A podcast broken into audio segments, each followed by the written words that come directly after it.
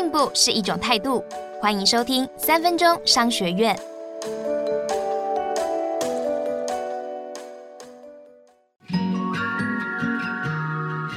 今天要跟你谈的是，用游戏化管理的八角框架就能玩出竞争力。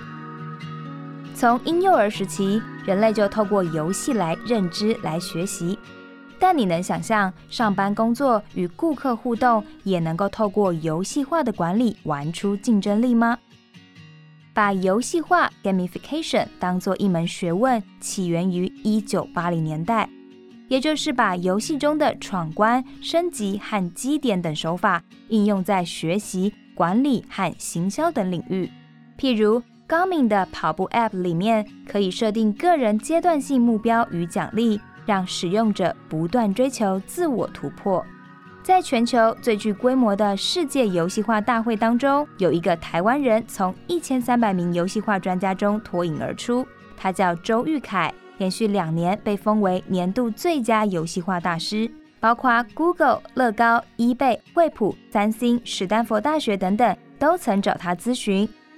周玉凯就发现，加入游戏元素真正的目的是为了驱动人们更深一层的动机。他从人的行为角度出发，结合动机心理学和行为经济学研究，在作品《游戏化实战全书》里提出了八角框架理论 （Octalysis）。他认为，游戏化管理设计至少要符合以下八角中的一项核心动力，包括重大使命与召唤、发展与成就。赋予创造力与回馈，所有权与占有欲，社会影响力与同理心，稀缺性与迫切感，不确定性与好奇心，最后是损失与避免。但要注意的是，大多数的游戏化设计都是偏向左脑取向，也就是成就和所有权等外在动机。比如团队或个人达到某个目标，企业就发奖金和办庆功宴。但事实上，主管内在动机的右脑，像是赋予力量或是社会影响力等，才是引发一个人热情的关键。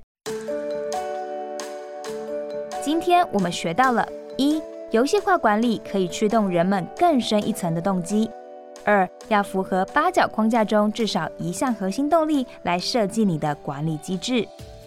三、激发内在动机比外在动机更能引发员工的工作热情。下一集我们会与你分享企业如何用游戏化管理来改善绩效。三分钟商学院，我们下次见。想听更多商业知识，欢迎下载商周 Plus App，商周官网也可以收听，或者是点资讯栏的连结。还要记得订阅商周霸 Podcast，才不会错过每一集的节目哦。